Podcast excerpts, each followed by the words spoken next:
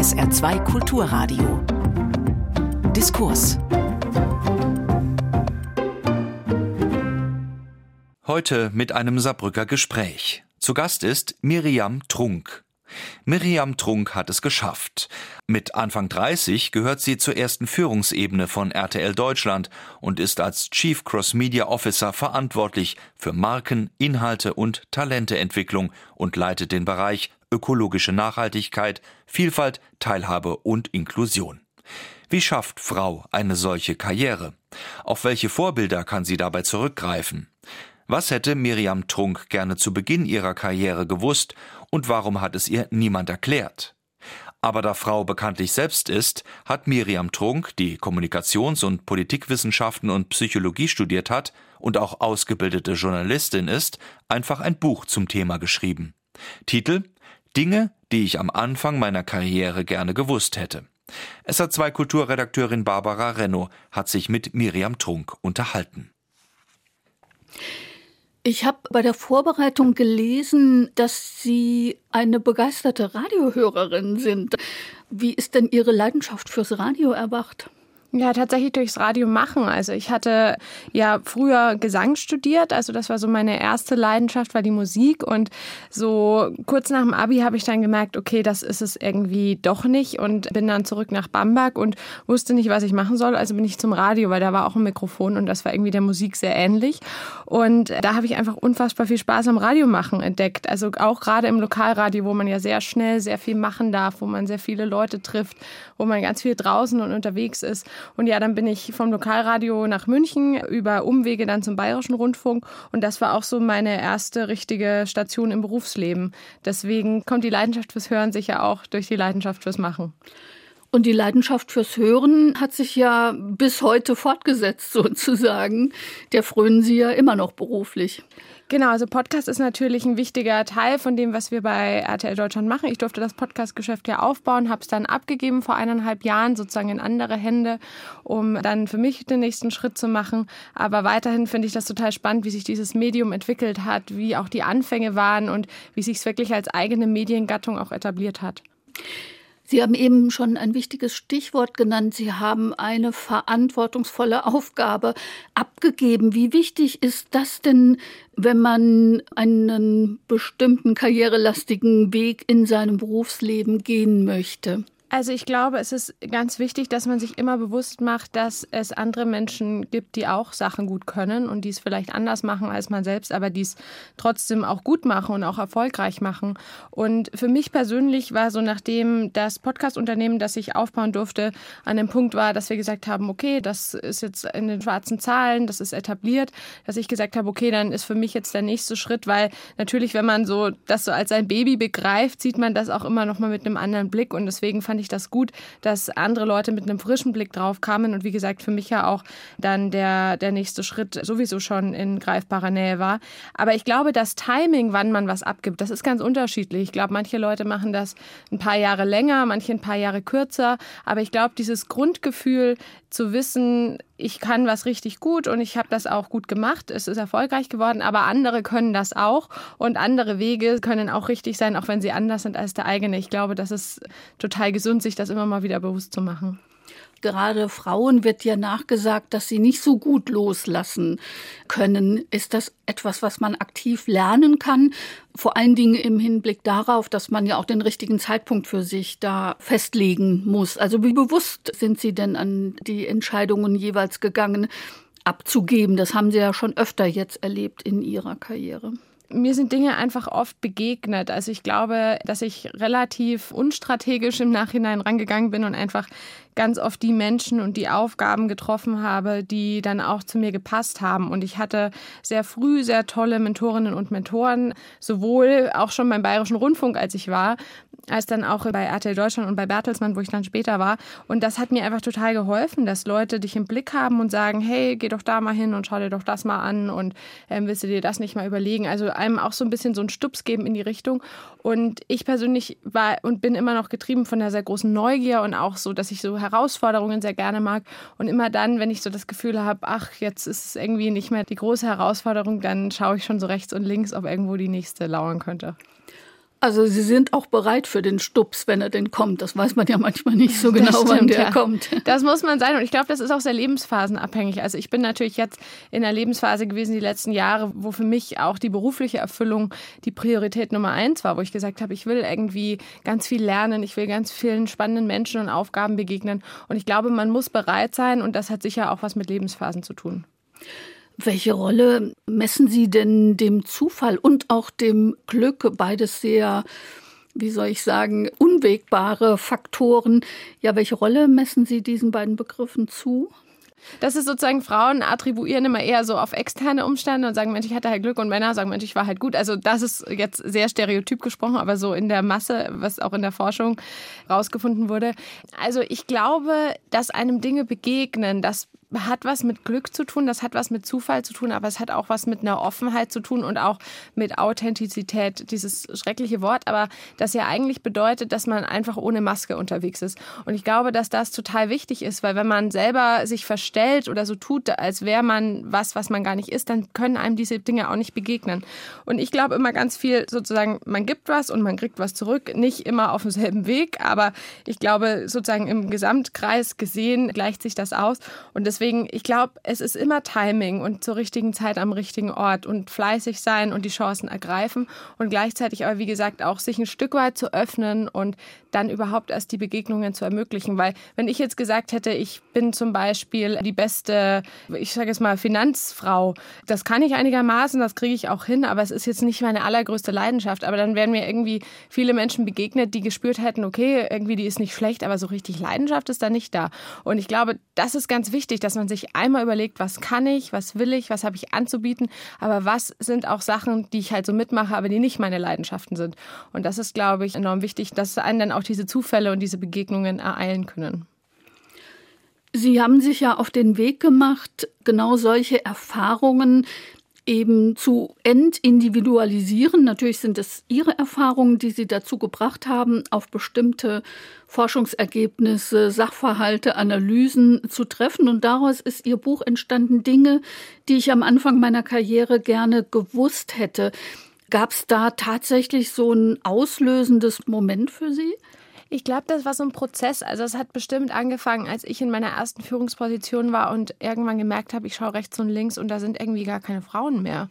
Und ich bin ja so aufgewachsen, ehrlich gesagt auch sehr privilegiert, so ein bisschen mit der Annahme, ja, wir sind ja schon total weit. Es gab irgendwie eine Frauenrechtsbewegung und wir haben irgendwie Rechte erkämpft und ich komme jetzt in diese Arbeitswelt und da ist schon ganz, ganz viel passiert. Und dann komme ich in diese Arbeitswelt und sozusagen auf der Redakteursebene, auf der ich angefangen habe, war das auch so. Und je höher ich kam und als ich dann in der ersten Geschäftsführungsposition war, schaue ich rechts und links und denke, okay, hier sind gar keine Frauen und alle Menschen sind weiß und irgendwie ist es, es ist überhaupt nicht mehr vielfältig. Und dann habe ich mich natürlich gefragt, okay, woran liegt das? Und was dann passiert ist, war, dass 2020 ja auch durch George Floyd auch eine ganz große Rassismuskritik kam und ebenfalls sozusagen parallel auch das Thema Klima immer mehr an Fahrt aufnahm und auch immer lauter wurde. Und irgendwann habe ich gemerkt, okay, das hängt irgendwie ja alles zusammen. Und ein Faktor war bestimmt auch, dass viele von meinen engsten Freundinnen auch Bücher geschrieben haben zu dem Thema, sei es das Thema Gleichberechtigung von Müttern, sei es das Thema eben Rassismuskritik und ich dadurch einfach auch mich viel mehr beschäftigt habe und gemerkt habe, okay, es ist nicht, das Problem ist nicht, dass da keine Frauen sitzen, sondern das Problem ist was Strukturelles und dass da keine Frauen sitzen, ist ein Symptom von vielen. Und mir auch bewusst wurde, okay, wir können nicht ein Symptom sozusagen heilen, wenn wir nicht auf die Ursachen schauen. Und das war auch so ein bisschen das Ziel des Buches. Eine wichtige Maßeinheit für Karrieren von Frauen ist ja immer, wann merken Sie, dass es keine direkte Korrelation zwischen Leistung und beruflichem Erfolg gibt? Gretchenfrage, wie lange hat das bei Ihnen gedauert? Schon relativ lang. Ich will das auch, glaube ich, immer noch nicht wahrhaben. Also ich wünsche mir so ein bisschen, dass das wie so eine F von X-Funktion ist, wo ich quasi mit dem Wert, den ich reingebe, eine Steigerung erreiche oder eben nicht.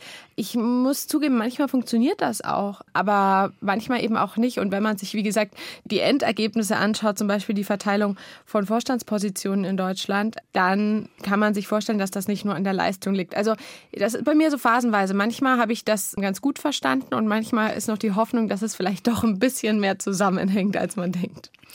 Was kommt denn da noch dazu?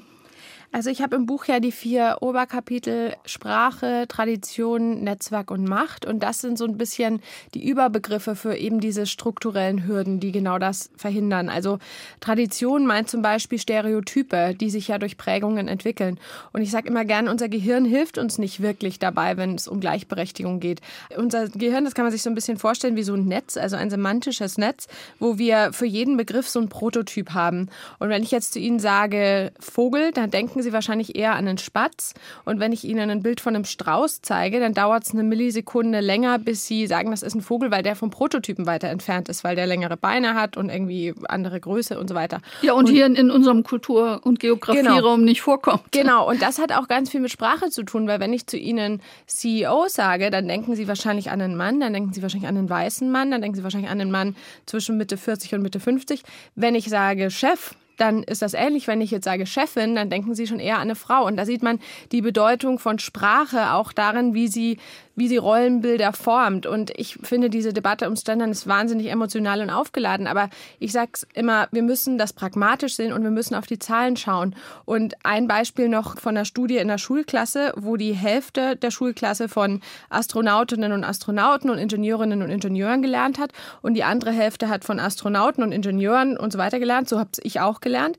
Und dann wurden die Kinder gefragt, was sie werden wollen. Und in der Klasse, wo die Mädchen beide Formen gehört haben, haben sie gesagt, ja, Ingenieurin ist ein schöner Beruf. Und in der anderen Klasse hieß es, naja, Ingenieur ist ja ein Beruf für Männer. Und wenn ich daran denke, was wir auch als Wirtschaftsstandort für Herausforderungen haben, Thema Fachkräftemangel und so weiter, dann denke ich, ist es doch pragmatisch zu sagen, wir müssen diese Denkmuster und auch dieses Netz ein bisschen anders formen, zum Beispiel durch Sprache, um eben unsere Probleme auch an der Front zu lösen. Sprache baut an unserer Welt auch mit. Aber irgendwann müssen ja solche Formen auch eingelöst werden. Also was nutzt es mir, dass 20 Jahre lang bei allen Ausschreibungen immer Intendantin und Intendant gestanden hat, wenn es dann nicht sich sozusagen auch in der Realität abgebildet hat. Das spielt, finde ich, eine nicht unbeträchtliche Rolle. Oder was ja. meinen Sie dazu? Ja, da ist natürlich der Punkt Netzwerke. Also man muss sich immer anschauen, wie werden Posten besetzt. Und in der Vergangenheit, ich war jetzt bei den Verfahren, die Sie angesprochen haben, nicht dabei, aber ich kann mir das vorstellen, dass natürlich Netzwerke und Nähe, die auch für Positionen relevant sind, sich über die Zeit ausbilden. Und da sind wir wieder beim Punkt, also ich habe das ja so unter Boys Clubs ähm, zusammengefasst, mhm. dass Männer ein anderes Netzwerkverhalten haben als Frauen. Also Männer sind sehr viel schneller darin, sich gegenseitig weiterzuempfehlen für Positionen, auch wenn sie sich sich nicht so gut kennen, während Frauen eher vorsichtig sind, so im Sinne von, euch kennen die ja gar nicht richtig und wenn das schief geht, dann fällt das auf mich zurück und so weiter. Wie gesagt, wieder sehr plakativ, aber muss man manchmal vereinfachend so sagen, es gibt natürlich immer auch andere Verhaltensweisen. Aber trotzdem ist es so, dass dieses Netzwerkverhalten unter Männern, das auf den gegenseitigen Machtausbau gerichtet ist, so im Sinne von, ich gebe dir einen, dann gibst du mir einen, das ist deutlich gelebter und ist ja auch, wenn wir auf die Geschichte der Arbeitswelt gucken, total normal normal. Denn Männer machen das seit 5.000 bis 10.000 Jahren und Frauen machen das seit so, sage ich mal, maximal 50 Jahren. Dementsprechend ist klar, dass sozusagen dieses Thema, sich weiter zu empfehlen, sich auch mal gegenseitig zu pushen, Mentorenbeziehungen aufzubauen, sozusagen jemand als seine Art jüngeres Ich zu sehen, der Thomas-Kreislauf, den die Albright Stiftung genannt hat, dass sozusagen ein, ein mächtiger Mann in einem jüngeren Mann Dinge von sich selbst sieht und den fördern will. Das sind alles Dinge, die sind, wie gesagt, ja total nachvollziehbar und zu begründen finden. Und deswegen wünsche ich mir auch immer so ein bisschen, dass wir so die Emotionalität aus der Debatte nehmen und einfach sagen, Leute, die Probleme sind total nachvollziehbar und klar, jetzt lasst uns irgendwie überlegen, wie wir die lösen können. Welche Rolle spielen denn Fleiß, Einsatz, Kooperationsbereitschaft und gute inhaltliche Arbeit, worauf Frauen ja besonders hin sozialisiert werden, auch welche Rolle spielen die denn überhaupt in den Höhen mit dieser dünnen Luft, in der sie sich bewegen? Das ist sicherlich die Basis von allem. Und ich finde, das ist auch in allen Debatten rund um New Work und um bessere Vereinbarkeit, die total wichtig sind und auch um Priorisierung von mentaler Gesundheit.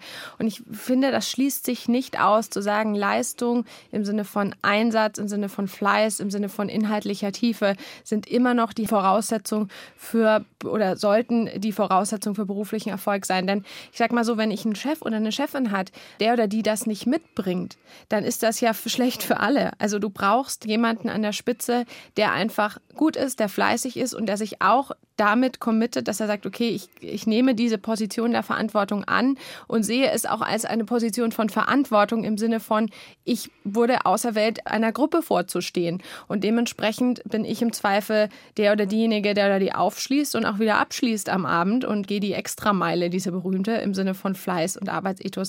Also das ist, glaube ich, immer noch die Voraussetzung, aber bei Frauen wie bei Männern.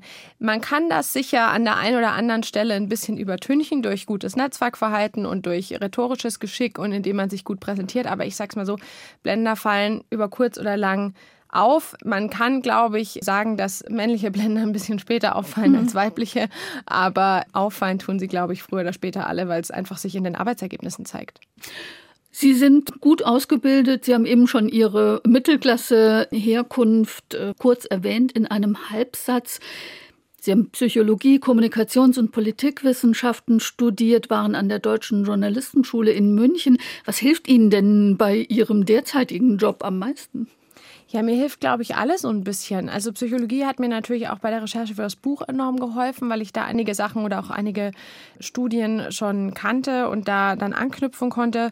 Kommunikationswissenschaft ist sicher, wenn man im Medienbereich ist, immer gut, weil man einfach die Grundlagen verstanden hat und darauf auch aufbauen kann.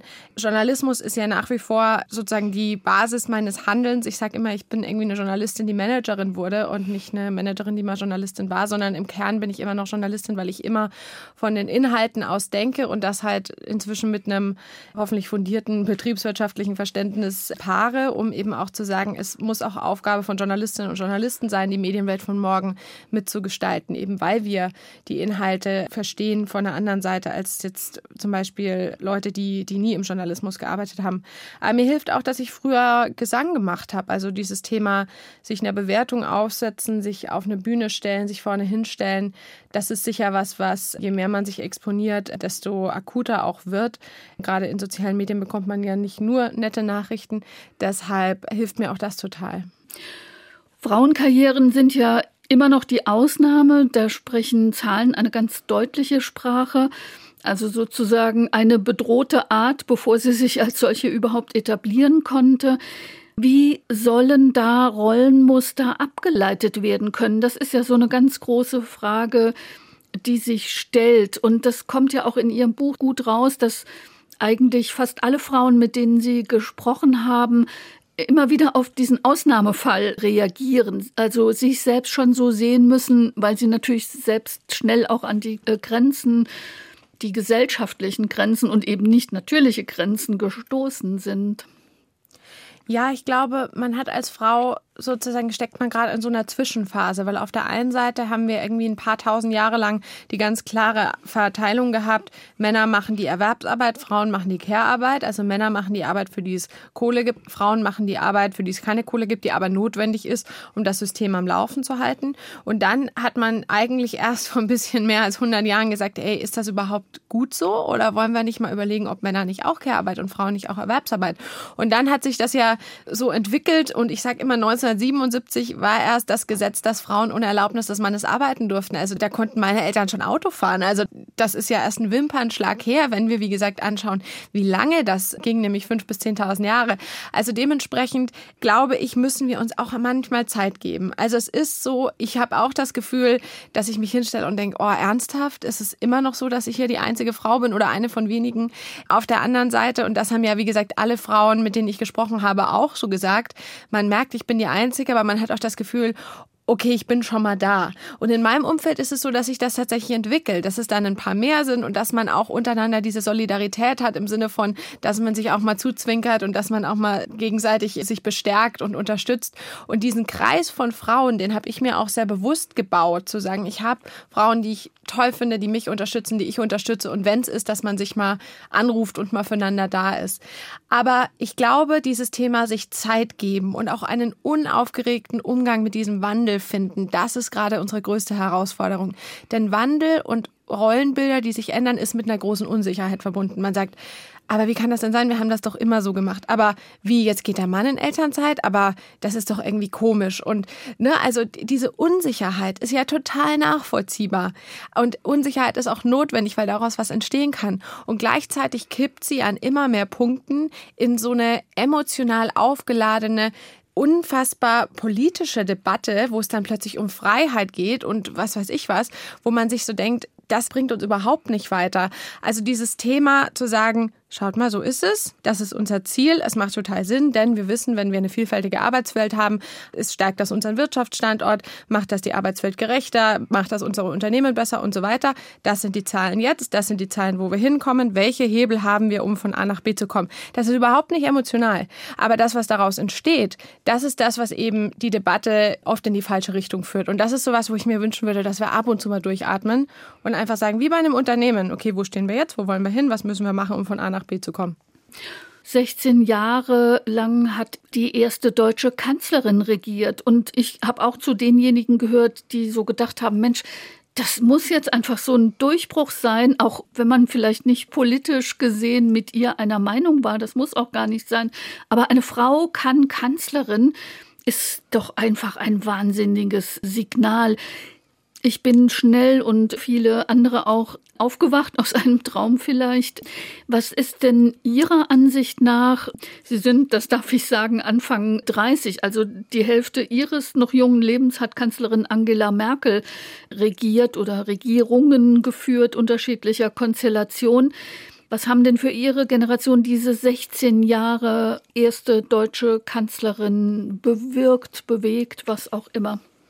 Ja, wenn man aufs Gender-Thema schaut, ist es sicher toll, ein starkes Role Model zu haben. Und gleichzeitig, und das sieht man übrigens auch in der Wirtschaft, wenn Frauen an der Spitze sind, dass es nicht zwangsläufig immer bedeutet, das bedeutet, dass mehr Frauen nachkommen. Es ist zwar im Großen und Ganzen so, wenn Frauen an der Spitze sind, dass die Tür aufgeht für mehr Frauen, aber es ist eben nicht zwangsläufig so. Und ich sage, ein Mann kann auch weibliche Verhaltensweisen haben und eine Frau kann auch männliche Verhaltensweisen haben. Also sozusagen das Geschlecht legt nicht immer zwangsläufig fest, dass man sich in die eine oder andere Richtung verhält. Das deshalb, ich glaube, ein starkes Role Model ja, hat sich so wahnsinnig viel dadurch getan, was das Thema Vielfalt und Diversity angeht. Nein, das liegt sicher auch daran, dass natürlich auch eine Kanzlerin in einem politischen und in einem parteipolitischen Umfeld agiert. Ich glaube, das, was Sie ansprechen, dieses Thema, vielleicht auch manchmal gefühlte Stabilität und Sicherheit, das mhm. ist sicher auch in der Zeit enorm geprägt worden. Denn wenn wir uns anschauen, wo wir im Punkto Klimapolitik stehen und aber auch im Punkto verschiedenste Gleichstellungsinitiativen, haben wir gar nicht so wahnsinnig viele Fortschritte gemacht, wie wir das hätten machen können. Und ich glaube, das ist was, wo jetzt gerade die Generation, ja auch nach mir, muss ich sagen, diese Gen Z so laut wird, mhm. dass sie sagt, sag mal, seid ihr eigentlich noch ganz dicht? Und ich schaue da oft drauf und denke und sage das auch so zum Gleichaltrigen, wir waren so unpolitisch. Also ich wäre nie auf die Idee gekommen zu demonstrieren passieren. Und wie gesagt, ich habe erst mit Ende 20 gemerkt, dass das irgendwie alles nicht so wahnsinnig gut ist, wie ich dachte. Also ich glaube, das Zeichen, dass die kommende Generation und die Gen Alpha, weiß man ja ebenso, einfach so politisch denkt und agiert und auch sich einsetzt. Als wir 18 waren, ich glaube, die Hälfte meiner Freundinnen und Freunde hat nicht mal gewählt. So, wir waren so, ach komm, passt doch. Ich glaube, das zeigt, dass diese Zeit vielleicht auch teilweise mehr Stabilität und Sicherheit und dass wir auf dem richtigen Weg sind, hat spüren lassen, als es dann tatsächlich war. Jetzt würde ich noch mal ganz äh, praktisch auf die Erkenntnisse Ihrer Arbeit zurückkommen. Gemeinhin gelten Frauen als redselig. Dabei ist dieses Vorurteil im beruflichen Kontext gar nicht zu halten. Also das ist einer dieser vielen Widersprüche zwischen Wahrnehmung und Realität, die sie aufmachen. Denn Studien belegen, dass der Redeanteil von Männern in Meetings bei 75 Prozent liegt. Warum verschlägt Frauen in beruflichen Runden die Sprache?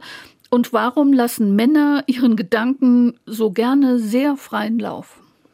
Ja, also ich glaube, das Thema Rätseligkeit, das ist wieder ein uraltes Stereotyp. Das kommt wahrscheinlich aus der Zeit von irgendwelchen Dr. Oetker-Werbungen, wo die Frau den Pudding gekocht hat. Also wie Sie sagen, es gibt keinerlei Anhaltspunkt und ich kann auch im Privaten bestätigen, dass die Männer durchaus auch reden. Es ist natürlich so, wenn wir jetzt im beruflichen Kontext schauen, dass es in einem Raum eine Machtverteilung gibt. Und zumindest statistisch gesehen ist die Frau und meistens, wenn es nur eine ist, ja sowieso in der Unterzahl, auch in der kulturellen Unterzahl. Das sozusagen baut schon mal eine Hürde auf. Das Zweite ist, dass es, wenn es eine Rangordnung sozusagen sozusagen im Raum gibt, ist es so, dass die Frau in den allermeisten Fällen nicht an der Spitze steht. Und man sagt immer, Privileg und auch Macht verleiht Sprache. Also das Gefühl zu haben, ich, ich bin hier wer, ich habe hier ein Standing, ich fühle mich hier wohl. Das sind alles Dinge, die Sprache verleihen. Und das führt natürlich dazu, wenn man jetzt sieht, wie es wie gesagt statistisch ist, nämlich dass die Frau selten die Nummer eins im Raum ist und auch meistens in der kulturellen Unterzahl, ist es so, dass es in den allermeisten Runden, und das belegen ja auch die Zahlen so ist, dass die Frau auch sozusagen sich eher zurückhält und dann ein bisschen so, wie man das auch kennt, wenn man in eine Runde mit Leuten kommt, wo man noch keinen kennt, sagt, ah, ich hätte auch noch was beizutragen, während man in der Runde ist, wo man sich total wohlfühlt, da redet man einfach drauf los. Ein zweites Phänomen, was total spannend ist, ist, dass Frauen öfter unterbrochen werden und zwar nicht nur von Männern, sondern auch von Frauen. Also dieses Thema. Und das schon in der Schule, das belegen Sie ja auch. Genau, schon in der Schule auch rufen Jungs eher rein und Mädchen Mädchen melden sich eher. Also bin ich wieder von der Prägung des lieben Mädchens, sei mal nicht so laut, nimm dich mal ein bisschen zurück. Also dass man schon sehr früh lernt, wenn du laut bist, du, das ist eher ein bisschen unangenehm, sei mal ein bisschen Liebesmädchen. Aber auch dieses Thema unterbrochen werden, was ja auch impliziert, das, was du zu sagen hast, ist nicht so wichtig. Das ist was, was total spannend ist. Und ich habe erst gestern an eine Situation gedacht, eine Pressekonferenz vor, das ist jetzt bestimmt sechs, sieben Jahre her, da war ich noch für die ARD damals da, als Reporterin für den ganzen ARD-Hörfunk und eine Kollegin von mir war von der Süddeutschen Zeitung da. Und vor uns war ein Mann von irgendeinem so kleinen Online-Portal, keine Ahnung. Also auf jeden Fall nicht die Größe der ARD und auch nicht die Größe der Süddeutschen Zeitung. Und er hat sich da vorne hingesetzt und hat seine Witze gemacht. Und es war Richard Branson, der Virgin-Gründer, mm. hat die Pressekonferenz gegeben. Und weder die Kollegin noch ich kamen mindestens einmal dran, weil wir uns natürlich gemeldet haben, weil ich das irgendwie angemessen fand in der Pressekonferenz. Und der Kollege von diesem kleinen Online-Portal vor uns hat da einfach Witze gemacht, hat reingeschrien, hat drei Fragen gestellt, wo ich dann gesagt habe, okay, also wenn man jetzt mal anschaut, sozusagen die Reichweite der einzelnen Medien, du hast hier die ARD sitzen du hast die Süddeutsche Zeitung sitzen und du hast da irgendwie so ein Online-Portal mit, keine Ahnung, paar tausend Lesern, Leserinnen sitzen. Von der Wichtigkeit her wären jetzt die Kollegin und ich eigentlich die gewesen, die die Fragen hätten stellen müssen. Aber dieser Mann hat einfach ausgestrahlt, ey, ich gehöre hier hin und meine Fragen sind wichtig und ich bin der wichtigste Mensch in diesem Raum. Und wir haben halt ausgestrahlt, ey, wir machen hier unseren Job und wir melden uns ganz brav. Also das ist so ein Beispiel, da habe ich ganz oft dran gedacht, weil ich bin raus und war natürlich total wütend, weil ich hatte keine O-Töne bekommen, weil der hat natürlich Fragen gestellt, die waren für uns überhaupt nicht relevant. Aber dieses Thema Ausstrahlung und auch das Thema innere Haltung, Haltung ist mir da nochmal bewusst geworden. Und da kommt man dann wieder an die Grenzen, weil ich habe gemerkt, ich komme nicht in den Raum und, und gebe das Gefühl, hey, Leute, ich bin's. So eine Art, das habe ich irgendwie gar nicht in mir, das, das rüberzubringen. Aber wie gesagt, da habe ich das gemerkt, das Selbstbewusstsein. Und Selbstbewusstsein kriegt man über Netzwerke, über Macht und über Privilegien. Und es kommt ja noch was anderes hinzu. Sie haben sich ja an eine Konvention gehalten, die ja möglichst allen Chancen einräumt. Und das hat er einfach über Bord geworfen. Und als nächste Steigerung, es ist ihm ja offensichtlich durchgegangen. Es saß ja keiner, der die Pressekonferenz moderiert hat, da und hat gesagt, lieber Herr Kollege, Sie haben jetzt eine Frage gestellt, jetzt sind andere dran. Also so eine Sprecher-Sprecherinnenliste wie man das irgendwie kennt. Beziehungsweise es war damals, also ich erinnere mich dran, es war damals eine junge Kollegin, also äh, von dieser Messe mit Richard Branson da gesessen und die war aber selber, die hat natürlich auch die Stereotype gesehen, die hat hm. diesen großen, lauten Mann gesehen und dachte, okay, der ist wichtig und dann hat sie diese zwei netten Frauen, ich war damals so Mitte 20, meine Kollegin war schon Mitte, Ende 30 und in der ihrem Kopf, Stereotyp, okay, lauter Mann, hat was zu sagen, die da hinten, ja gut, das sind ein bisschen die Mädchen, die keine Ahnung, was die machen.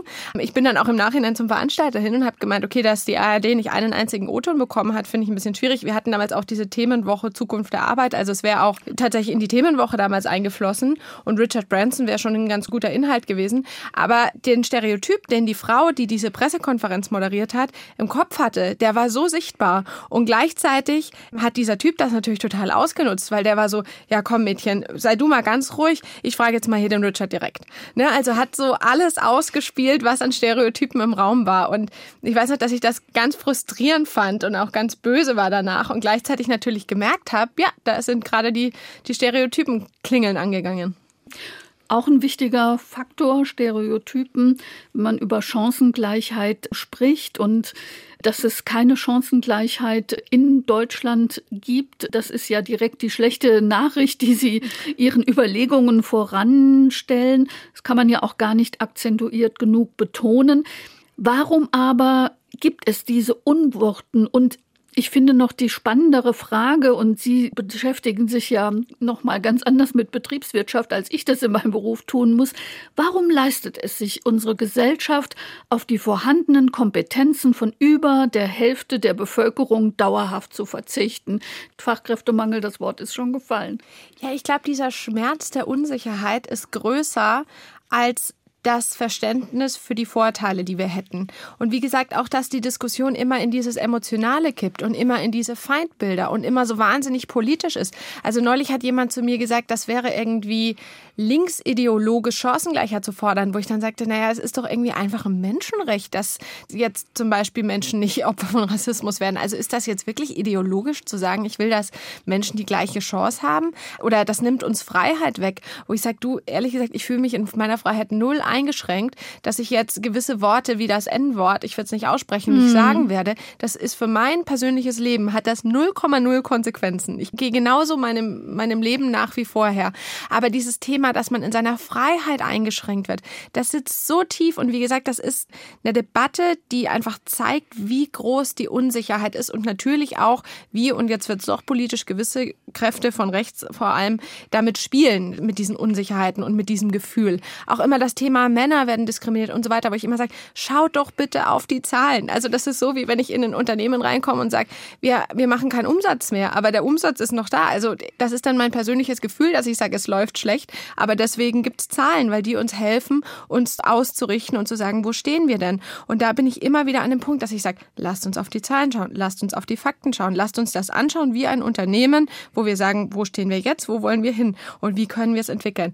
Also ich glaube, das ist der eine Punkt, der uns übersehen lässt, diese Benefits. Und der andere ist schon, wir machen das jetzt echt schon ein paar tausend Jahre das loszulassen und zu wandeln, tut weh. Und ich hatte letzte Woche ein ganz spannendes Gespräch mit einem Politiker der Union, wo es um das Thema ging, ja Kinder, Kindergesundheit und auch das Thema Übergewicht bei Kindern im Rahmen dieses Werbeverbots oder des geplanten Werbeverbots, muss man ja sagen. Und er sagte zu mir, naja, das ist halt, wenn die Frauen arbeiten gehen, wird halt nicht mehr so gut gekocht für die Kinder und deswegen werden die dann übergewichtig.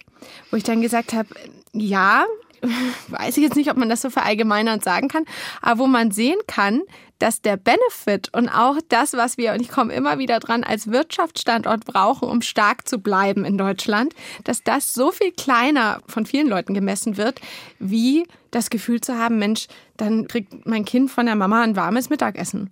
Und das ist diese Emotionalität und diese Unsicherheit, die immer mit Wandel einherkommt, die uns einfach manchmal die Fakten vergessen lässt. Und das ist kein Frauenthema. Also es gibt ganz viele Leute, die die Emotionen sehr viel stärker wiegen lassen als die Fakten. Na, man könnte zum Beispiel entgegnen, warum sorgt die Politik nicht endlich mal dafür, dass es gut durchdachte Ganztagsschulen gibt, wo es ordentliche, gesunde und kostenlose Mahlzeiten im Angebot gibt. Das würde ja schon vieles erleichtern.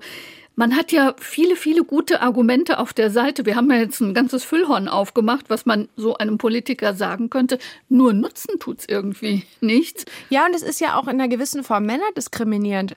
Aber dieser Satz, ich komme wieder zu dem Familienbild, das Kind gehört zur Mutter. Mhm. Es gibt ja keinen Beweis dafür wissenschaftlich, dass die Mutter wirklich der bessere Elternteil ist, mal abgesehen von der Geburt und von den ersten Monaten stillen, ist klar, dass der Vater genauso die emotionale Bezugsperson sein kann. Und das nicht ein Paar in Anbetracht der vielleicht verschiedenen Veranlagungen, Ambitionen, auch dessen, wie man sein Leben gestalten will, sagen kann, wer geht arbeiten und wer bleibt daheim oder man teilt sich. Also es gibt ja verschiedene Modelle. Das ist für mich die Form der Männerdiskriminierung zu sagen, dieses Thema Erwerbsarbeit, Care-Arbeit, dass nicht auch Männer entscheiden können, können, du, ich will aber mein Kind abends ins Bett bringen und ich will vielleicht die emotionale Bezugsperson sein und nicht nur der Papa, der am Wochenende irgendwie mal da ist und mit auf den Fußballplatz geht. Also ich finde, das ist auch in die andere Richtung so zu sehen, dass auch Männer sich frei entscheiden können, welchem Rollenbild wollen sie nachgehen und wann sagen sie, du, ich will eigentlich nachmittags auf dem Spielplatz sitzen und ich will eben nicht der sein, der mehr verdient, sondern vielleicht auch, weil meine Frau besser ausgebildet ist, ambitionierter ist, einen Job hat, in dem sie mehr Erfüllung findet, whatever, haben wir das so rumgelöst. Also diese Freiheit auch einer Familie zu geben und es, es gibt immer noch Männer, die berichten, sie gehen ein Jahr in Elternzeit und sie dürfen sich dafür Sprüche anhören und das muss aufhören. Das gehört auch zu diesen gesellschaftspolitischen Unwuchten. Also ich will auf diese strukturellen Ungleichheiten und Unfreiheiten zu sprechen kommen. Welche Erkenntnisse haben Sie denn da gewonnen? Ja, das Thema soziale Undurchlässigkeit ist noch größer, kann man fast sagen, als die Unterschiede von Gender. Also es ist so, dass in welchem Haushalt man geboren wird, einen ganz großen Einfluss darauf hat, wie das Leben und auch das berufliche Leben verläuft. Also wir wissen zum Beispiel, dass Kinder von Akademikerinnen und Akademikern dreimal so oft studieren wie Kinder von Nicht-Akademikern. Wir wissen auch, dass natürlich von Gesundheit angefangen über auch Bildung schon vor der Universität, Schulabschluss und auch Ausbildung, dass das alles Themen sind, die mit dem Elternhaus zusammenhängen.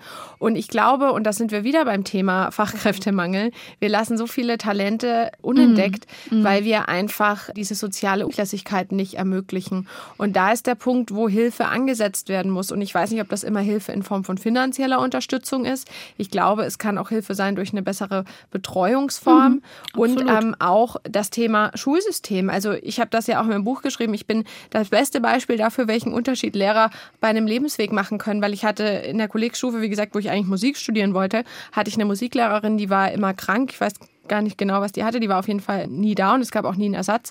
Und ich hatte eine Deutschlehrerin, die war ganz toll. Und die hat in mir die Begeisterung für Sprache geweckt und auch für Schreiben. Und dann bin ich in den Weg Journalismus gegangen. Und ich glaube, diese Rolle, die Lehrerinnen, Lehrer und auch im Bildungssystem spielen können, die ist nicht zu unterschätzen. Und da bin ich wieder dabei, wie muss ein Bildungssystem ausschauen? Das, wie es gerade ist, ist aus den 50er Jahren, ist bis heute noch, hat sich auch leider durch Corona nicht so wahnsinnig viel verändert. Und auch das Thema sozusagen Beamtenstatus, da sind wir wieder beim Thema Leistung und Incentivierung. Also ist es vielleicht auch ein, auch ein Weg, mal zu überlegen, dass man, dass man auch Menschen, die im Bildungssystem arbeiten und auch verbeamtet sind, leistungsbezogener vergütet, um da einfach eine Incentivierung zu schaffen, sich auch einzusetzen einzusetzen. Es gibt Leute, die machen das trotzdem, muss ich sagen, aber eben es ist dann eine intrinsische Motivation. Ich würde gerne bei diesem Bildungsthema bleiben. Auch heute noch werden Kinder hauptsächlich von Frauen erzogen und in ihrer Bildung begleitet, angefangen bei Tagesmüttern, man hört selten von Tagesvätern, Erzieherinnen, man hört ganz selten von Erziehern bis zu Lehrerinnen. Also Erzieher gibt's schon auch, aber dann in Leitungsfunktion eher. Erst an Universitäten und Hochschulen kippt dieses Verhältnis. Bemängelt wird dieser Umstand gerne und völlig zu Recht, besonders wenn es um männliche Rollenbilder geht. Warum aber nutzt es den Mädchen und Frauen so wenig? Denn zwar studieren mittlerweile mehr Frauen als Männer, die Karrieren machen, aber nach wie vor die Jungs. Ja, es ist ganz spannend zu sehen, dass Bereiche, Arbeitsbereiche, jetzt auch außerhalb vom Bildungssystem, die schlechter bezahlt sind, häufiger von Frauen und Minderheiten besetzt werden, während je besser ein Bereich bezahlt ist, desto männlicher dominierter ist er. Und man sieht auch, wenn Frauen in ein Arbeitsfeld vordringen, das vorher männlich dominiert war, dann sinkt der durchschnittliche Lohn. Also es hat auch durchaus was mit dem Lohnniveau zu tun, in welche Bereiche sozusagen wie viele Frauen und Männer sind. Da bin ich wieder bei dem Jahrtausende alten System der Erwerbs- und der Care-Arbeit. Also da, wo es Kohle gibt, sind die Männer, da, wo es keine Kohle gibt, sind die Frauen. So war es einfach. Ich glaube, gerade bei Erziehern ist auch das Thema, auch hier Rollenbilder, Stigmatisierung ein Thema. Zu sagen, als Erzieher hat man wiederum mit Vorurteilen zu kämpfen, die Frauen nicht haben, weil man eben in einem Berufsfeld ist, wo man als die Ausnahme empfunden wird oder als exotisch, auch ein schlimmes Wort. Aber das ist ja auch was, was viele Erzieher berichten ich glaube, wie gesagt, da komme ich wieder zum Thema, welche Berufsbilder streben Frauen an? Wie lässt sich Care-Arbeit und Erwerbsarbeit vereinbaren, auch im Sinne von innerhalb einer Familie die Rollenverteilung vereinbaren. Also sozusagen ist von Anfang an klar, du, der Mann, der kommt irgendwie abends heim und am Wochenende und der Rest ist dann Frauensache. Oder ähm, findet man als Paar dann eine andere Lösung?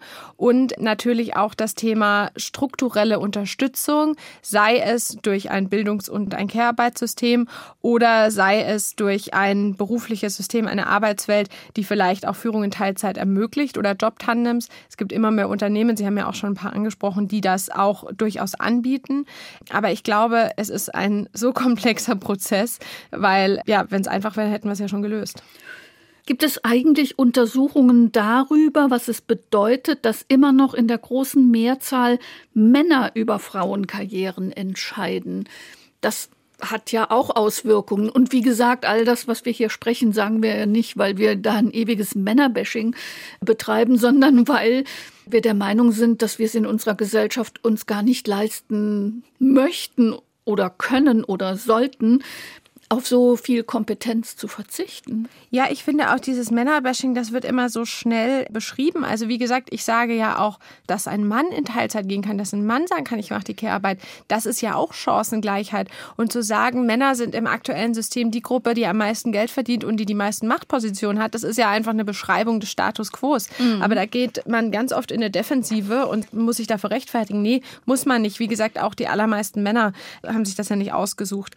Es ist ja nicht zwangsläufig so, dass nur Männer über Frauenkarrieren entscheiden. Was aber ja nach wie vor so ist, ist, dass Männer über vor allem natürlich politische Weichenstellungen entscheiden, die Frauen betreffen. Also ich schaue mal in die USA, das Thema Abtreibungsgesetz, ne, wo ich ganz oft sage, in einer Welt, in der eine Gruppe Frauen entscheidet, was ein Mann mit seinem Körper machen darf oder nicht, das ist irgendwie ganz absurd. Das klingt wie in so einem verrückten Film. Aber wo man sagt, dass Männer über Frauenkörper, über was Frauen dürfen oder nicht entscheiden, das ist irgendwie schräg. Wie gesagt, wenn man es umdreht, wird einem das umso mehr bewusst. Dass Männer über Frauenkarrieren so zwangsläufig entscheiden, würde ich gar nicht mal so sagen. Es ist natürlich so, dass Netzwerke sich öffnen müssen, dass Machtstrukturen offener sein müssen. Aber da beobachte ich eine ganz große Offenheit. Ist sicher auch je nach Unternehmen unterschiedlich, aber dieses Thema Allyship, also zu sagen, du, ich sehe auch für mich den Vorteil als Mann, sei es, weil ich eine Tochter habe und irgendwie spüre, wie ungerecht das ist, dass mein Sohn statistisch gesehen andere Chancen hat als meine Tochter, was beruflichen Erfolg angeht und meine Tochter wiederum statistisch gesehen wahrscheinlich in Altersarmut endet und sehr wahrscheinlich Opfer von Gewalt wird. Das ist was, was glaube ich viele Männer dann auch persönlich nachfühlen können. Andersrum auch viele Männer zumindest erlebe ich das so, sagen du, mir kommt es darauf an, wie ambitioniert ist jemand, wie gut ist jemand, wie inhaltlich tief ist jemand, welche Talente hat jemand. Deshalb, ich würde sagen, Männer entscheiden nicht zwangsläufig, sie ebnen Wege oder sie ebnen Wege eben nicht im beruflichen. Ich habe das natürlich auch ein Stück weit äh, sehr simpel quantitativ gemeint. Wenn noch viel, viel mehr Frauen in Führungspositionen wären, dann würden die ja auch viel, viel mehr über Karrieren entscheiden können. Und das ist ja ein Rechenbeispiel. Genau, und die Studien gibt's. Also man weiß, je mehr Frauen in Führungspositionen in einem Unternehmen, desto, desto mehr Frauen kommen in Führungspositionen nach. Aber das hat, glaube ich, zum einen natürlich zu tun, vielleicht, dass Frauen sich auch gegenseitig unterstützen, aber es hat auch damit zu tun, dass eine Kultur sich wandelt. Denn die allermeisten Frauen und übrigens auch die allermeisten Männer sagen, ey, ich habe keinen Bock, der oder die Einzige zu sein. Mhm. Also wenn hier mehr sind und irgendwie auch eine Kultur sich wandelt und man auch mal zum Beispiel in ein Meeting kommt und nicht über Fußball redet, sondern auch mal sagen kann, oh, du hast aber einen tollen Lippenstift oder es ist jetzt sehr klischeebeladen, aber neulich war ein Kollege von mir der einzige Mann in der Runde, habe ich gesagt, so und jetzt reden wir mal richtig über Dinge, die uns interessieren und da habe ich von meinem neuen Dyson-Föhn erzählt und wie toll der ist und so weiter und er schaut gelangweilt, habe ich gesagt, so geht's mir, wenn ihr mal über Fußball redet. Aber ne, das kann man ja auch mit Humor machen. Aber ich glaube, die Kultur muss sich wandeln und die Arbeitswelt, wie gesagt, muss unterschiedliche Größen aufnehmen. Der Mann ist so das weiße DIN A4-Blatt der Arbeitswelt und aktuell ist unsere Arbeitswelt ein Drucker, in den nur weiße DIN A4-Blätter gehen. Wir müssen einen Drucker haben, in den DIN A5 geht und in den DIN A3 geht und was für Größen es gibt und vielleicht noch unterschiedliche Farben. Also das ist, glaube ich, das Ziel. Und das passiert, wenn Führungsetagen diverser besetzt werden. Nicht nur mit Frauen, sondern mit mhm. allen Formen der Diversität zum Abschluss unseres Gesprächs, das überhaupt nicht pessimistisch enden soll, weil ich glaube, es ist alternativlos, um jetzt dann doch mal die Ex-Kanzlerin zu zitieren, würde ich gerne noch Hillary Clinton zitieren, die schon 1995 auf einer UN-Frauenrechtskonferenz, ich glaube es war in China, gesagt hat, Frauenrechte sind Menschenrechte und Menschenrechte sind nicht verhandelbar in unseren demokratischen Gesellschaften. Und wenn wir uns das immer wieder vor Augen führen, dann glaube ich, ist uns allen schon viel geholfen. Total. Und das nimmt auch, wie gesagt, diese Politisierung dieser Debatte so raus. Also es ist keine politische Debatte zu sagen, dass Menschen alle Chancen haben sollten und gleiche Chancen haben sollten. Also eigentlich geht es darum, dass wir ein Gesetz implementieren, nämlich dass Mann und Frau von dem Gesetz gleich sind. Und das ist für mich das die absolute Basis dessen, immer wieder zu sagen, okay, es geht uns eigentlich nur um Wege zu implementieren, worauf wir uns schon vor ganz langer Zeit geeinigt haben. Und ich glaube, das, was Sie ansprechen, dieser Satz von Hillary Clinton, bedeutet zum Beispiel auch, Frauen müssen auch scheitern dürfen. Frauen Mhm. müssen auch Fehler machen dürfen. Es ist nicht so, dass nur weil eine Frau in Vorstand kommt, die automatisch toll ist. Nein, das ist normal verteilt. Frauen können auch völlig unfähig sein und Fehler machen und dann müssen sie ihres Amtes enthoben werden, auch in der Politik. Also ich glaube, dieses Thema einer Gleichstellung in beide Richtungen, wie gesagt, dass Männer Care-Arbeit leisten, dass Frauen in Führungspositionen kommen, dass alle Menschen ihr Leben so gestalten können, wie es ihrer persönlichen Veranlagung, Präferenz und auch Ambition entspricht. Das ist das Ziel und das ist, wie gesagt, eigentlich im Gesetz verankert. Wir müssen nur jetzt Wege finden, um es zu implementieren. Und so wie es die letzten Jahre lief, hat es nicht funktioniert. Also müssen wir uns was Neues überlegen. Sie hörten Miriam Trunk, Chief Cross Media Officer RTL Deutschland, im Gespräch mit Barbara Renno. Das Buch von Miriam Trunk, Dinge, die ich am Anfang meiner Karriere gerne gewusst hätte, ist im Penguin Verlag erschienen. Das Saarbrücker Gespräch mit ihr finden Sie auch als Podcast auf sr2.de.